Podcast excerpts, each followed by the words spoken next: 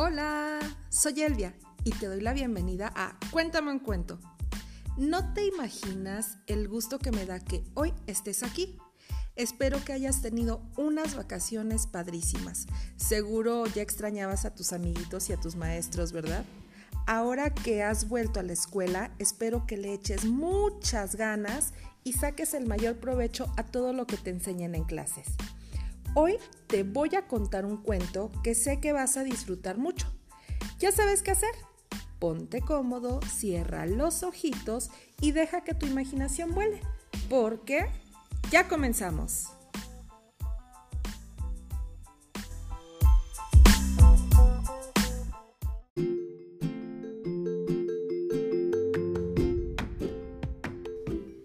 El extraño caso del doctor Bombón. Eva María Rodríguez. El profesor Bombón era uno de esos tipos extravagantes con pinta de científico loco, con el pelo revuelto, gafas redondas y cara de estar siempre concentrado en algún invento. Pero en realidad, el profesor Bombón ni era científico ni estaba loco y lo que tenía entre manos no eran inventos.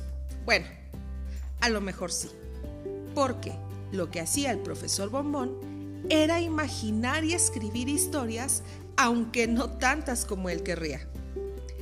En realidad, el profesor Bombón se llamaba Felipe Casas, pero todo el mundo le conocía como profesor Bombón porque todos sus cuentos los finalizaba de la misma manera diciendo, y colorín colorado, este cuento se ha acabado. Y como me ha gustado, tres bombones de un bocado. ñam, ñam, ñam. Y se los comía aunque fuera de mentiras. El profesor Bombón era maestro de escuela. Todos sus alumnos le adoraban porque gran parte del día lo dedicaba a inventar cuentos increíbles para que los niños aprendieran y disfrutaran de las clases. Los niños también participaban, complicando las historias de tal manera que a veces eran casi imposibles de solucionar. Menos mal que el profesor Bombón tenía recursos de sobra para resolver ingeniosamente cualquier situación, por complicada que pareciese. Un día, uno de los niños estuvo a punto de tener un tremendo accidente en el colegio. Nuestro pequeño amigo decidió que quería hacer la broma más alocada para convertirse en el protagonista de la próxima novela del profesor Bombón. no se sabe muy bien cómo, pero el muchacho apareció colgado de la lámpara del recibidor de la escuela a varios metros del suelo. El niño estaba muy asustado porque no sabía cómo bajar. Ajá. Los gritos y los llantos alertaron al profesor Bombón y al resto de los maestros. No temas, Pedro, subiremos por ti, gritaba la directora del colegio. Pero era demasiado tarde. El peso del niño, colgado de la lámpara, era demasiado para el techo y este empezó a quebrarse. ¡Cuidado! ¡La lámpara se va a caer! En cuestión de segundos, la lámpara cayó al suelo y quedó hecha a pedazos. ¿Y Pedro? ¿Dónde está Pedro? Mira a ver si está debajo de la lámpara. No, no, aquí no está.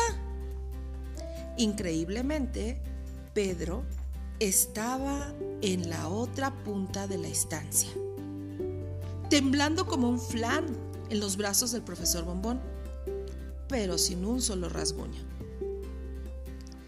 Nadie podía explicarse cómo el profesor había podido llevar a cabo aquella impresionante hazaña. ¿Sería el profesor Bombón un superhéroe disfrazado de maestro? ¿Habría conseguido sus poderes bebiendo alguna de las pociones que diseñaba en sus cuentos? ¿Sería un extraterrestre enviado para explorar la Tierra o tal vez un mutante víctima de la contaminación atmosférica? Por el colegio empezaron a correr tipo de rumores y extrañas historias sobre el origen de los poderes del profesor Bombón. Así que no le quedó más remedio que explicarle a los niños la verdad. Queridos alumnos, no soy un superhéroe. Lo único que hice fue aventarme por Pedro en cuanto vi que la lámpara empezaba a descolgarse.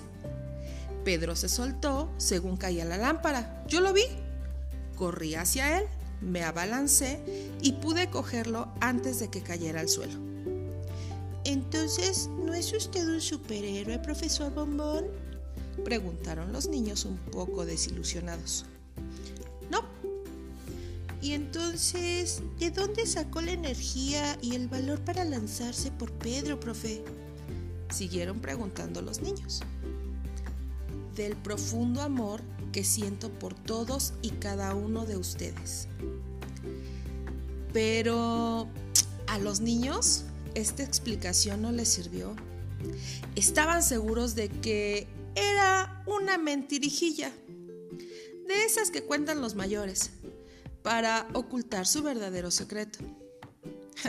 De cualquier modo, el profesor Bombón era un verdadero superhéroe por lo que desde aquel día todos le llamaron Profesor Super Bombón.